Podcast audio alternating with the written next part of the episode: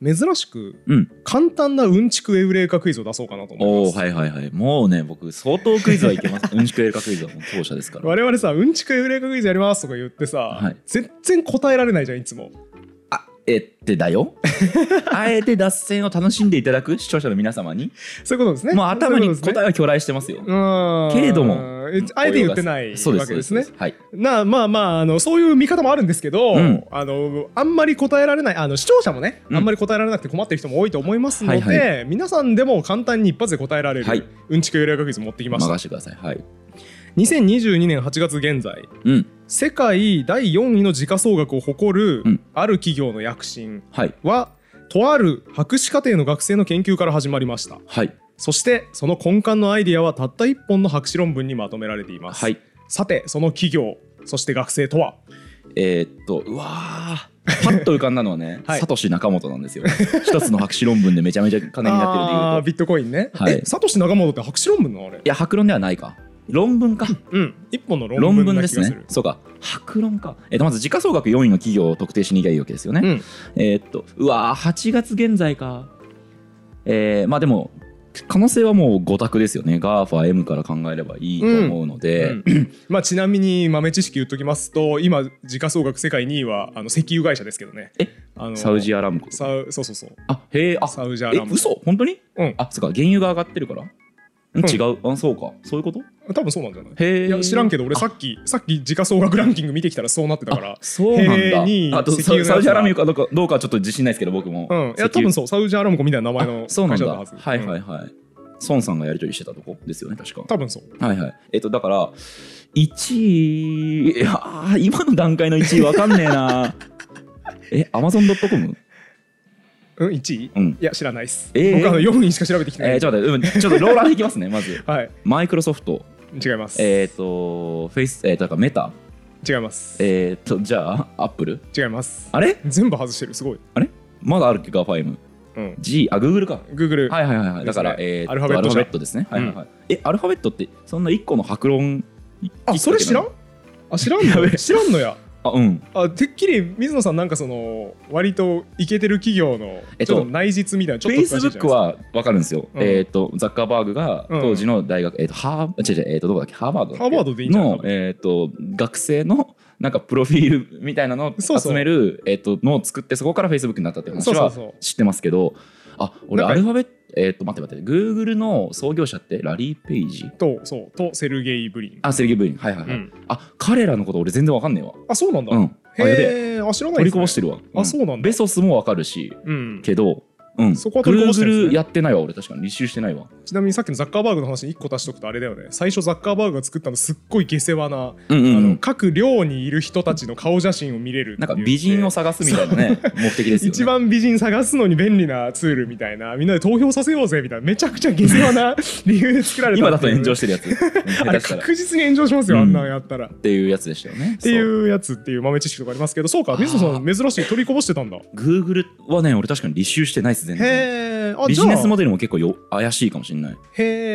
えあじゃあね今日は結構斬新な話として聞けるようあ、な気が本す当るですか。えで、これ結構みんな知ってる。まあ、ゆるコンピューターワークラジオ聞いてる人は知ってんのかな、みんな。えっとこの知識自体はみんなありそうあ、そうなんだ。博士論文。文とかであの学生が研究してたやつだよねっていうへーあやべえそっから起業したよ全然知らねえねわっていう話は知ってそうですねあ、そうなんですね。っていう、まあ、この一本の博士論文にこの Google の根幹のアイデアってもうあって、うんうん博士論文の中にもはっきり出てくるんですよ。へえ。 Google だから学生時代にも作っていて、はいはい Google っていう検索エンジン作りましたよっていうあの頃からもう全てのものが検索できるようにっていう理念そうだねあったのかまああの、まあ、そこまでビジョナリーなことはこの論文には書かれてないですけどまあ言うたら Web ってものすごい量のページ増えてきて検索エンジンって今もうどうしようもないよね、な。うん、うん。それをちゃんとした適切なものを我々が作りますうんうんうんっ。ていうビジョンでこの博士論文は書かれていますじゃねあ、ア。ルゴリズムの話ってことですか検索うんっていうのは。さすがだぜ台本をブレイクしてくれますね早速ねいや、それはその思通いり浮かぶでけど。すその通 りですそうかそうかなるほどそうあだからアルゴリズムを考えていたわけですね彼らははあ、じゃあアルゴリズムの論文だったというそうですいうことか。そはあ、なるほどねえ。っとねタイトルは「The Anatomy 解剖」ですね、はいはい。 The Anatomy of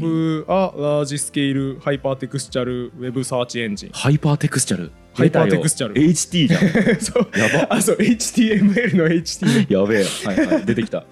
何のことか知らないけど。もちろん、ハイパーテクスト。ハイパーテキストってのはだから要するにあれですねマークアップ言語の世界でやったけどさ、はいい、ろんなタグが埋め込んだったりしてあさー単なるテキストじゃなくて結構複合的み込み出なしみたいなそうそういろんな情報が入ってますよっていうのがハイパーテキストあそういうことねあーはいはいはい。オッケーオでッすね、ケー。まあ、リンクの情報とか入ってますよっていうのがハイパーテキなスるトのほど。はいはいはい。思想なんですけど、はい。まあ、だからこういうハイパーテキストウェブ検索エンジンの解剖っっていうタイイトルでなかなか挑戦的なタイトル博で士すね論文が書かれておりまして、まあ、これが Google の始まりてかさその博論問いでかくねでかいねすごいよねこ結れ。構ね博士の学生が出したそう時教授とかさちょっとやめときなそのテーマはって言いそうなねりそうなりそうお前壮大すぎて扱えないよってアナトミー言っちゃった言われそうなやつすごいねをねやっぱはい博士論文で扱っている、はいはいだから前もやったけどさそのチューリングのさ、うんこ骨子となったうんコンピューターのアイデアをギュッと圧縮した論文とかもさ20代前半とか中盤とかで出してるわけで、うんやっぱめちゃくちゃチャレンジングな論文ってうん20代半ばとかで出るんですよね。そうなんかそれさなんかコメントについててさでうんちょっと広げちゃうけど、うん興味深いなと思ったのがあのアインシュタインもあのチューリングも、うん20代ですでに結果でした出してたのってすごくないですかって言って僕ら盛り上がったじゃん、うんでそこについてたコメントですごい的を置いてるなと思ったのが、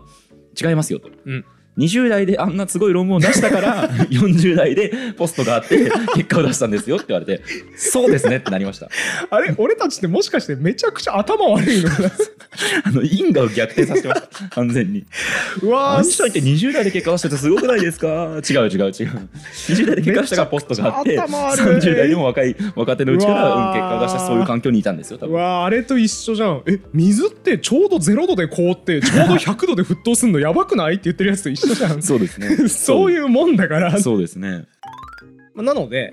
今日の企画は Google の始まりとなった論文を読むうんっていうコーナーでお読む、はいこの論文の中身を扱っていきたいと思います。それは書籍とかがやることだ ぜあの研究者みたいな人がさ Google の博論を読むみたいなさ、うんチューリングを読むでやったでしょうん、あのねと思うじゃん、はいあのちなみに言っときますよはっきり僕はあの分かってないことをうん分かってるふりしたくないんではっきり言っときますよ、チューリングの論文は僕まずその論文をざっと読んで何言ってか分かんねえなって中盤から完全に振り落とされたはんいですね、はいであのチューリングを読むっていう解説本を一冊読んだんですけど、うんそれも何言ってるか分かんねえなって中盤から振り落とされたんはでいすね、はいはいので、えーチューリング会の時もなんかこの辺よく分かってないんですけどって言ってたんですよ、はいこのね Google のこの始まりの論文は、うん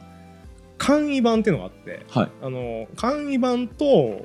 ボリュームアップ版っていうのがあって簡易版は無料で読めるんですうね、んでこの無料で読める簡易版の方はですね非常に平易にうん分かりやすく書かれていて僕のような人間が読んでも大体言ってることは分かるってうんうんいううんすごく優しい論文になっているんえでっ、すよとエンジニアならわかるですかコンピューター科学やってたらわかるいやあのね全く何も分かんなくても結構何言ってるかは分かるへえそんなことあんのっていうものだと数式もねもう1本とか2本とかしか出てこないへだからすげえ優しくてだからアイディアを本当に平易に解説している論文になっててえそれでいてかつ白論として通るのもすごいですねすごいんですよだから実際にすげえなこれってなっているからへえ普通ねそういうのって交通整理してるものはわかるじゃないですか、んえーこの人はこういうふうに言ってそうて、だね反対意見のこの人はこう言っててみたいなのだったら小学者が読んでもわかるけど、うんだって何かしら新しい知見がないと白論にならないわけでしょそうだからやっぱね多分だけどいや知らないよ知らないけど多分インパクトがすごかったというか、うんつまり今までの検索エンジンだとこういう検索ワードえっとねこの論文の中で出してた例はビル・クリントンかなう、ん、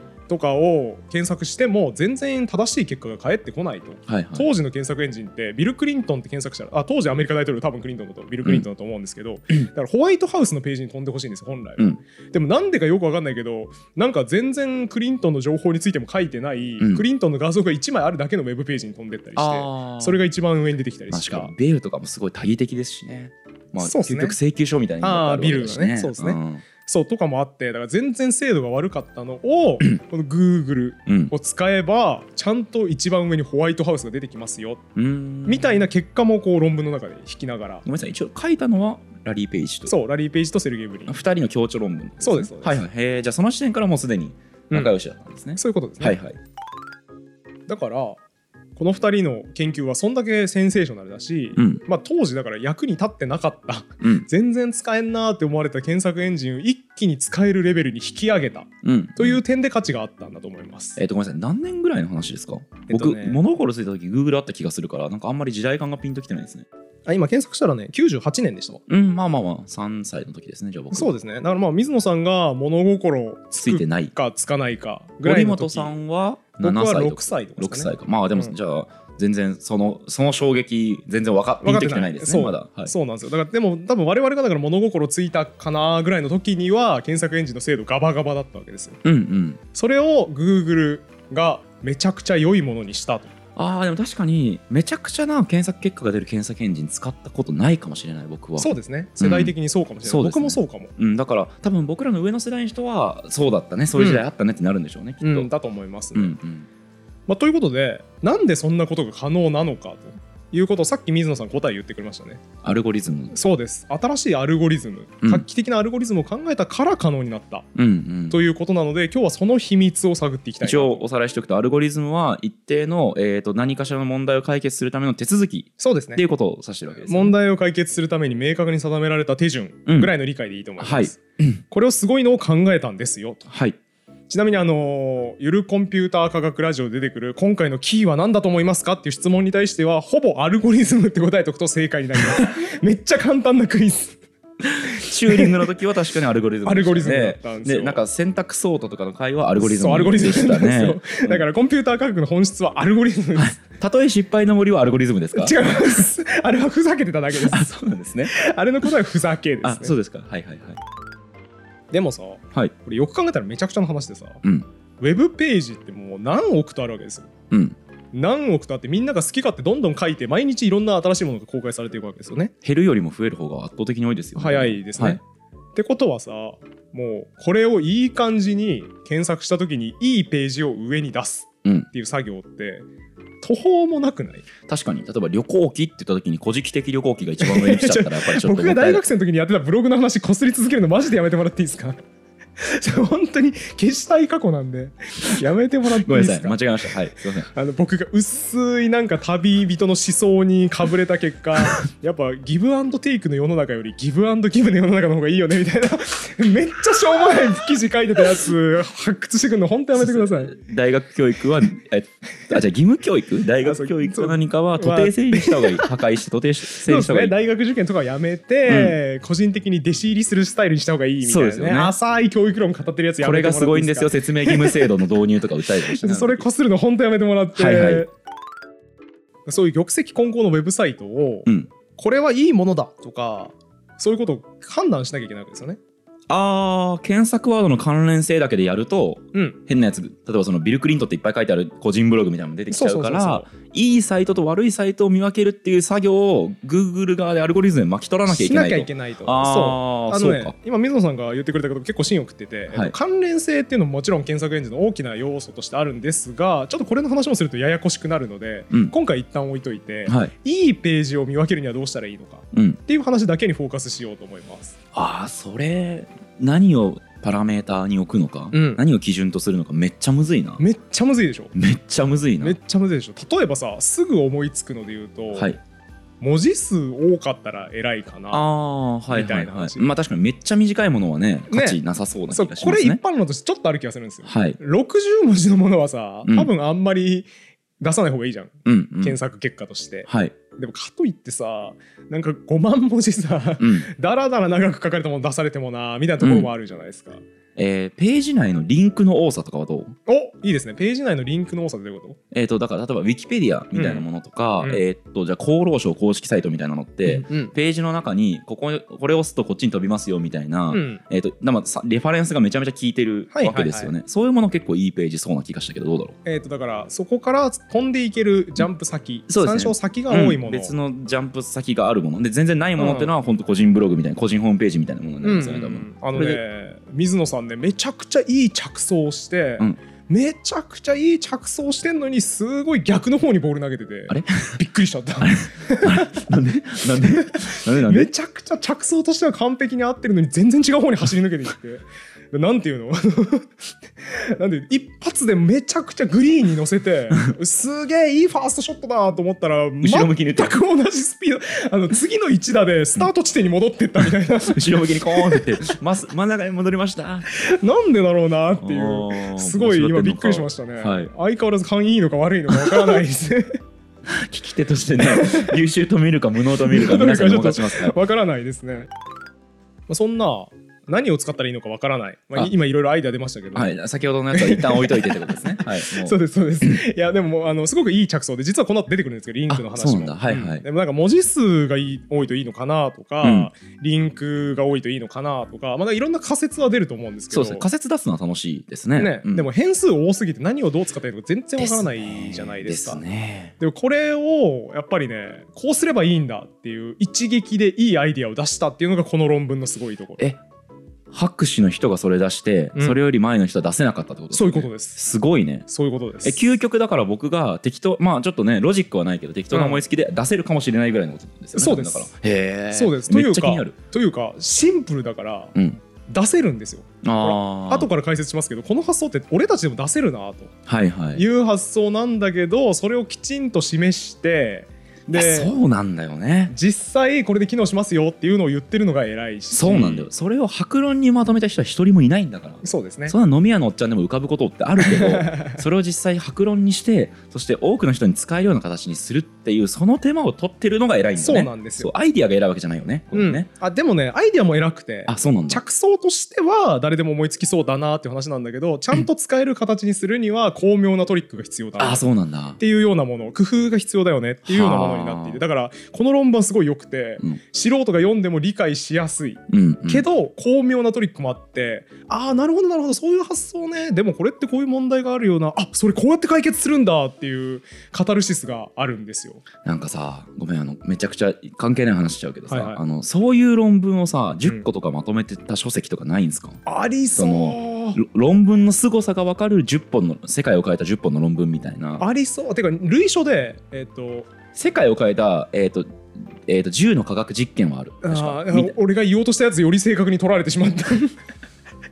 風光の振り子とかがね紹介されてるやつ、あね、そうなんだちょっと中身読んでないですけどいやそう 読んだ俺よりさ水野さんの方が先に署名出して紹介するのやめて、表紙は黒かったです俺読んだんでその本、うん風光の振り子とかあとあのヤングの鑑賞島実験とか、あはいはいはいそういうのが紹介されてるやつはいはいですね、うんそうそれはあるよねあとあのき、えー、と変な論文みたいなのはあるじゃないですあるかあるあるサンキュー達夫さんの本とサンキュー達夫さんかのあと奇跡の論文図鑑えっ、と、うんなんだっけ論文 NHK の本 NHK の番組からできた本とかがあって、うん変わった論文紹介する本はありますけどそうですねそういうめちゃくちゃシンプルな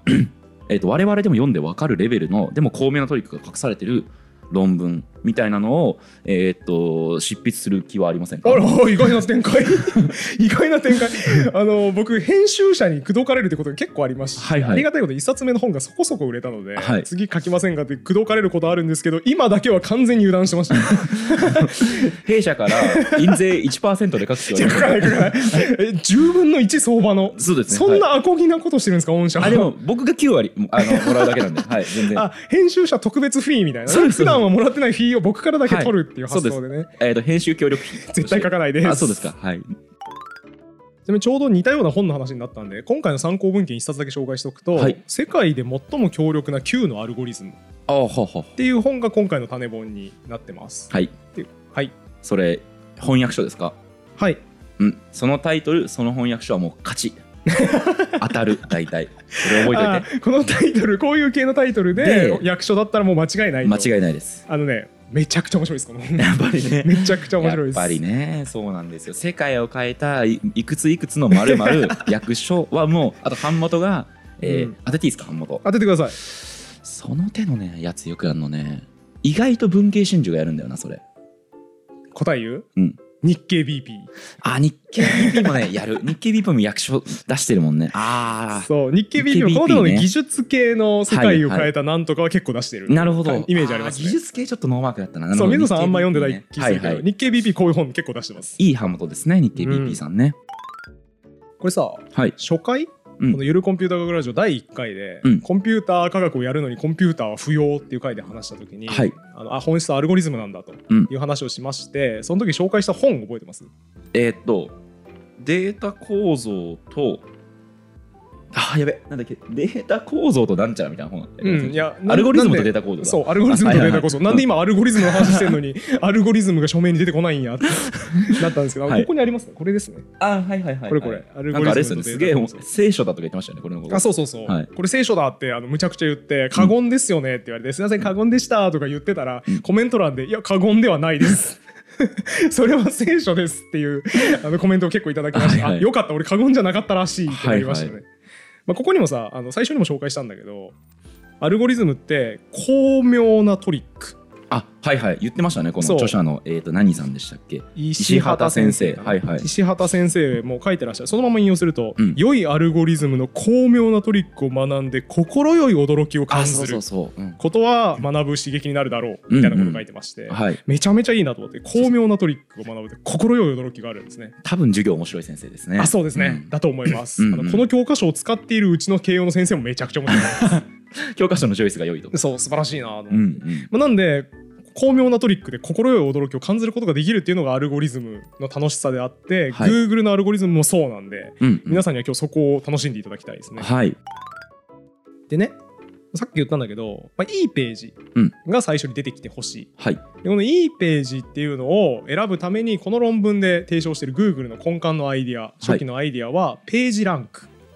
いわゆるもののですランク付けするんですねランク付けするっていうことですね、えー余談ですがこのページランクはウェブページのページとラリーページのページそういうことですマジでかけてるっていうえね綴りも一緒なんですかページさんそうあだと思うちょえっと曖昧だけど多す分げそうだからページランクおしゃれですえよもうすごいねあえー、検索エンジンやるために生まれてきたみたいな話ですねそうですね、うんこのボケやるためだけにはい名前授かったみたいなとこあるじゃかあ もしれな似いでたす事ね、例いきましょうかはい、あのオノマトペの研究をしている先生で小野正弘先生がいますねおおすげえオノマまであってますまあまで来てる、はい、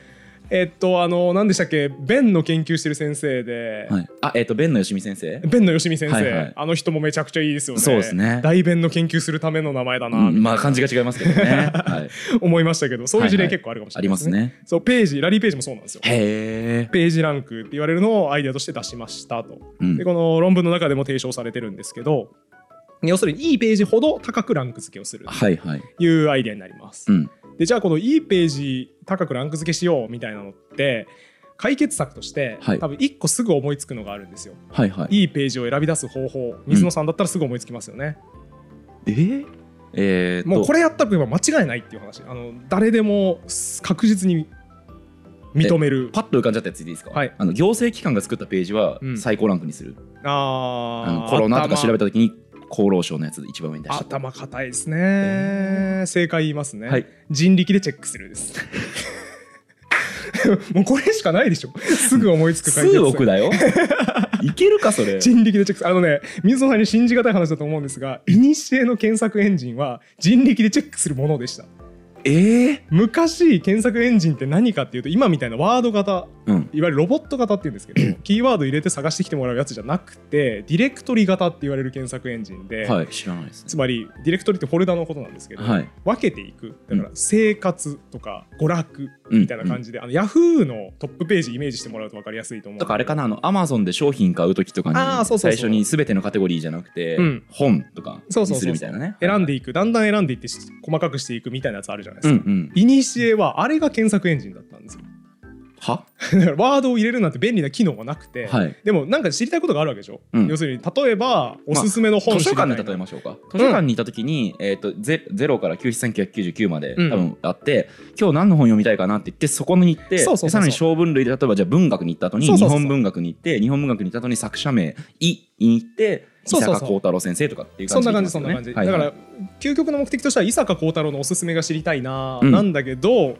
司書がいないんですねだかそうら伊坂幸太郎おすすめって言って司書さんに選んでもらうみたいなのできないでのきでないからまずめっはちゃ広い図書館歩いてそうそうそうだからペその検索エンジンにまず行って、うんそうすると娯楽とか暮らしとかいっぱいあるからはいはいまあ娯楽かなって押したらん読書とか出てきて、うんまあ、読書みたいに行ったら、え日ー本著作者そうだ日家本とか作家みたいなのがあって、海外文学とそかこねを押して伊坂幸太郎を選んでみたいなやってったら最終的になんか伊坂幸太郎に関するページがまとまったページが出てくるのあでだからさ何ステップもいるねすごいステップいるねそうそうそうそうえだしそのディレクトリ組むのめっちゃめんどくねうん、ねっ。ていうのをまあ結構人力ではいはい。人力で組むに近かったのが昔の検索エンジンへえ。みたいなもののようですね。はいはい。知僕らはあないですよねんまり世代じゃないからリアルタイムで使ってないからピンときてはないんですけど、でも視聴者の方多分あったねっていう人い ま人すね。もいると思いますね。はい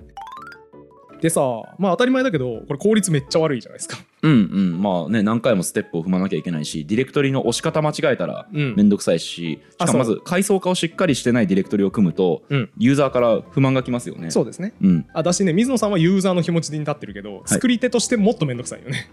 人力でチェックしてこれはこういうカテゴリーだなみたいな。あーこれはい確かいにねページだからちゃんと載せとこうとかこれは良くないページだから載せないとこうみたいなの確かにだからラーメンウォーカーみた いな感じ だなそうだね。めっちゃラーメン店あってあそうそうそうそうどれ乗せようみたいなのでめちゃめちゃとりあえ吟ず味して全部食いに行くかっつって食ってから決めるみたいなそうそうそう。はいこれ Google はやってたら死んじゃうじゃん。死んじゃいますそんねなことできないので、まあ、変えましょうとうん、いうことなんですけど、まあ、ちなみに現代でもこれに近いことをやっているプラットフォームはありますね。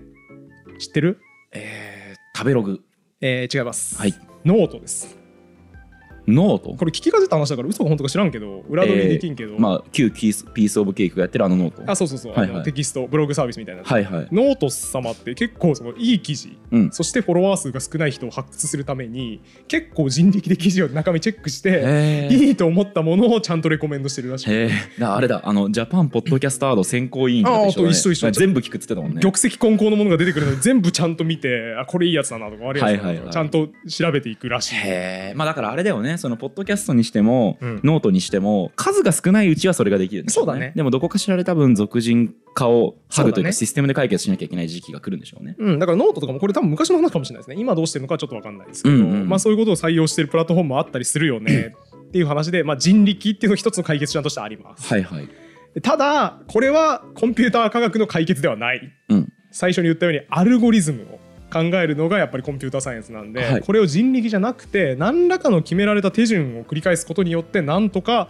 いいページを探したいはいというアイデアになりますうんうんで Google の画期的な点は何かというとですねはいさっき図らずも水野さんが答え言ってましたうんリンクリンクの情報を使うのだと、はいえーこれはその論文の3ページ目、うん僕にの雑な翻訳で言いますと、はい引用かっこリンクうんは重要な資源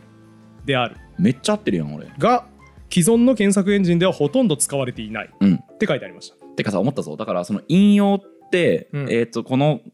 ページに飛びますよみたいなリンクが貼られてるのって、うんそれハイパーテクストかあ、そうそうそう。そうだよねそうそうそうテ。クストにさらに意味乗っけてるからハイパーテクストそうそうそう。なるほどだからハイパーテクスチュアルだっけそうそうそうそかう。なんかだったのねまさにそうです。はいはいはい分だからそれをを分析します。アナトミー、解剖します。とというその理屈タイでトただ込み出しとかもちゃんと使ってるとなんか評価されそうな気がしますねなんかハイパーテクストちゃんと使ってるやつの方がなんかいいページそうな気がしますけどねそうだね。うんちょっとそこはまあ細かい話になるんで、はい一旦その辺は置いといて、コッシアイデアの骨子うんの説明に戻りますと、はいこの引用、リンクを重要な資源として捉えたというのがこの論文の画期的なと待っこてろ分かったわで、はい、完全に分かった、はい、引用がいっぱい載ってるページじゃなくていっぱいされてるページを評価するみたいそうなそうそうそうそうあ なるほどそうなんでさっきリンクだまでたどり着いていてそこに達してないのかな なんいっぱいいろんなところにリンクしてるページよりどう考えてもいっぱいリンクもらってるページの方がいいのにななんで水野さんはそのグリーンまで一発でボール乗せたのにそこから遠ざかったんだ ろうなよああそういうこと不思議でしょうがなねいですあーはいはいやっと分かったやっと 分かったかったよかったたどり着いてくれたはいはいはいそうなんですよあのさ Google のこの論文のまあ多分一番画期的なアイデアで一番コストになってるのは、要するにリンクされてる数を数えりゃええやんうんすげえ論文の非引用数と一緒であ あそうだわいっぱいみんなから引用されてるってことは偉 いいいものっていことっでしょぱい引用してる論文よりいっぱい引用されてる論文の方が偉いわ でしょでしょなんでだからそこにたどり着かんの不思議だなぁと思って バカ だな不可解でしたけどね極めてまあまあ独特なね、はい独特なやっぱ水のランクがあるんでしょう ね発想の中で水のランクがあって、まあコンピューター科学を収めてないとね常識にとらわれない発想ができるってこそうとでですすねね水のランクが独特に振ったってその高いやつが一番最初に出てきちゃうんはいですそうですねはいポンコツ多分エンジン作ってたと思い ます僕だったらまあ、ということでリンクを数えりゃええやんっていうのが発想ああ偉いねこれさすごいいい発想であると同時にさなんか俺でも思いつきそうだなっていかそうだね今俺もなんかちょっと思いついた感出たも んね、うんまあ思いついてないんですけど い やだって思いついたって思いついたってまあ思いついてないんですけどだからそういうさその鮮やかなアイディアってやっぱそういう美しさがあるよね、うん巧妙なトリックってなんかシンプルに説明されてあそれでいいんだってでしかも世の中にあって、まあ、彼らは多分博士の学生だったから、うん論文ってそうじゃんっていう考えがあったのかもしれないですね。そうですねあのうん着想としておそらくあると思っててあのうん論文の中にもね書いてありました6ページにはい論文の非引用数みたいなもんだよねとうんうんいっぱい引用されてるものって多分いいものだよねっていう発想ですみたいなことが書いてあったんうんでうんうん彼らもおそらくそこから着想を得てますねはいはい言うたら、まあ、違うんだけど10個リンクされてたらそのページのランクは10みたいなうん感じですねうんもう論文じゃん、うん完全にまあ単純化するとそうあの実際にはページランクってもっと複雑な運用なんですけど、はいはいざっくり言うとそういう感じです、うんでところがさそう簡単にはいかんのよこれはいはい論文とちょっと違うところがあるんですよね、うん何かというとはいウェブページはみんなが蘇生乱造してしまうはい論文はさそそううだはい査かないけ読があっどてみたいなねはいウェブページはみんなが作っちゃう から、要するにさ俺検索エンジンで一番上に出たいぞーって思った時にさ、うんクソみたいなサイト100個ぐらい作ってさはいそっから全部リンク貼ればいいわけじゃんあー確かにあの言ってましたね堀本さんも、うんあのブロガー時代、うん友達のブロガーと一緒にお互いを勧め合ってたって ノートか何かに書地いてました獄よねのような話ですね。これね、あるんですよ。ブロガー界隈の文化で、あの、はいはいしょうもない文章を書いてるブロガーが、なんで俺の記事いいのに読まれないんだろうなとか言って、やっぱ読まれるための工夫をした方がいいよなとか言った結果、このリンクがあるとどうやら読まれるらしいっつって、友達と一緒に進め合うという地獄のような、地獄のような文化がありましてね。なるほどなるほどやってましたね、僕も昔ね。うんうんうん人の黒歴史を掘り返す回にするのやめてもらっていいですかあー今日 Google の輝かしい歴史を掘り返す回なんで、はいはいはい黒歴史掘り返さないでいただいて。ああ失礼しました ごめんなさいはいはい 嫌なリンク貼るんだよな水野さん僕の過 去にだからこの低品質なリンクっていうのをいっぱい貼るっていうのをされると困るわけですよねはいでこれを取り除くにはどうしたらいいか思いつきますああでも難しいですねうんあそれまた難しい話ですねそうだねつまりハックされないようにするってことでしょそうだねえめっちゃむずくないか だからリンクにも、えー要は上質なリンクとそう悪質なリンクがあるってそうこいうとことでしょえー、わ かるえーわかるよなぜなら俺台本書いてきたか らこの後の展開知ってるからあ面白いボケですねスピーカーにわかるかどうか聞くっていうわかるよそれはちょっと正解お願いします正解はですね、はい、引用元はにい、もこのページランクを適用する、おあすごいすごいすごいね再帰すご的いに、ね再帰的に考えようみたいなすごいねだから例えばですけど堀本さんの大好きな骨しゃぶりさんのブログは、いっぱいいろんな本とかいろんなページを引用してますよね、うんうんでさらに骨しゃぶりさんのページ自体も、まあ、堀本さんがよく言及して「まいろんあゆる言語学ラジオ」の概要欄にこう書そいうでたりすしねていいるろのんでなとこからリンクされてますね、はいはいだから骨しゃぶりさんが、えー、と引用したものっていうのは骨しゃぶりさん自体が信用されているのでそそうの本も面白いってそういいううこと保証がつくみたいなことそういうことそういうことあーはいはいはいなおすすめされまくっているみんなから信頼を得ている人のおすすめはリンクは価値が高いしなるほどそうでない人の場合はリンクの価値が低いとすればよくないなるほどえー、すごいあでもそれ循環参照になんないかおいあ頭よ嘘でし ょ嘘でしょえ俺の台本カンニングしたいやしてないそれは無理しないいやさっきのさそのつまりアルゴリズムを考えたってことですよねとかは、まあ正しい相槌として妥当なやつでしたはけいどはいはい循環参照になればえー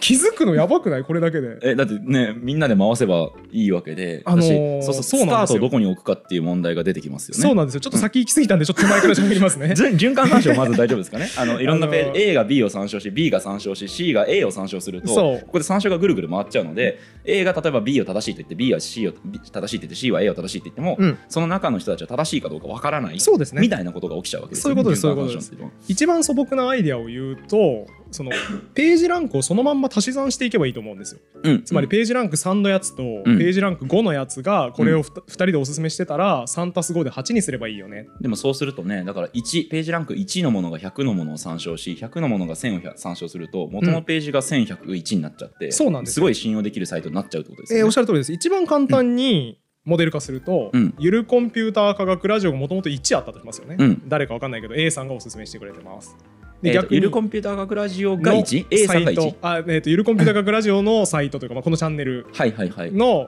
ランクが1だったとしましょう、はい誰かが A さんがおすすめしてくれてます、うんでじゃあノートうんのランクが1だったとしましょう、はいこれも B さんがおすすめしてくれてますうんで今日僕ゆるげんゆるコンピューター学ラジオの中でノートの話したんで、うんノートにリンクを貼ります、はいでそうするとノートさんもあなんか紹介してくれてるって言って我々にリンクを貼ります、はいこうすると困ったことが起きてうんもともとスコア1だった俺が俺たちがうんノートにリンクを貼ったから、ノートのスコアが2になりますよねうんその後ノートが我々にリンク貼ってくれたから、うん我々のスコアに足されて3にな3りにまなすっよた後にノートはさらにでもそうなると我々3の我々がおすすめしてるから、うんノートは4じゃなきゃおかしいですようんね、うっん、てなるとノート4がおすすめしてるんだから我々は5じゃないとおかしいですよねって、うんうんうん無限に増えていきますよねあーっとそれ解決しようと思ったらどうすればいいでもどっかで止めればいいですよね循環が始まった時点で止めればいいだけではあるのかでも循環が始まった時点でどうやって決めるの ?8 個とかでそっか複雑なかルーノープトをとい形うコ成ンすピるューターが学ラジオレベルだったらいいけど、うん普通にてかネットワーク、うん本当に比喩通りネットワークっていうんだったら絶対に循環っていろんなところで複雑に絡み合うからそうここが循環だとあー判断するのも難しこいれ難しいないいアイデアなんだけどな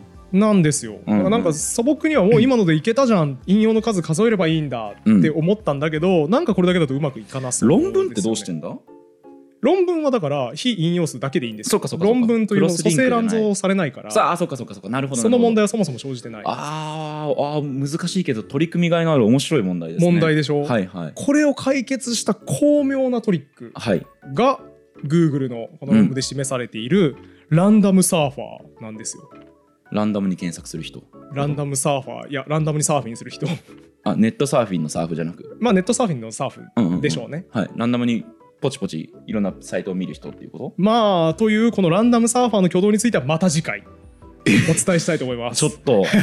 ちょっと今のせっかくページランク計算できそうなのになできないなっていうのを鮮やかに解決するモデルがこのランダムサーファーモうデルなんんで、教えてくれよこれについてはまた次回ええーえーチャンネル登録してない方はチャンネル登録してお待ちくださ考いえ考えよう考えて考えて なんで次回のネタタバレしようとするんだえよわかりますよ 逆にだから分かるんだよ俺は台本用意してきてるあそかっらかそっかランダムサーフでやってないのよこのラジオあそうかちゃんと道通りに従ってやってるから分かってますあのまあ気になる方はねそれこそお二人のあの強調論文、うんリンク貼っておけばいいそうわでけすでねそうでそうするとそこにリンク貼るとそのすごい論文に 引用されてるってことになるからそしてラリー・ページとセルゲイ・ブリーンもそうですね僕らのリンクを多分貼ってくれるはずなので貼ってくれないよ 貼ってくれないよその今の循環参照のやつをうまく回収して終わらせようとしてるけ どラリー・ペイジとセルゲイ・ブリンは貼ってくれないか貼ってくれらないんですかうまくその例え機能してないえんーだパよクロン貼ってあげてんのに俺らはな あいつらの恩知らずだからな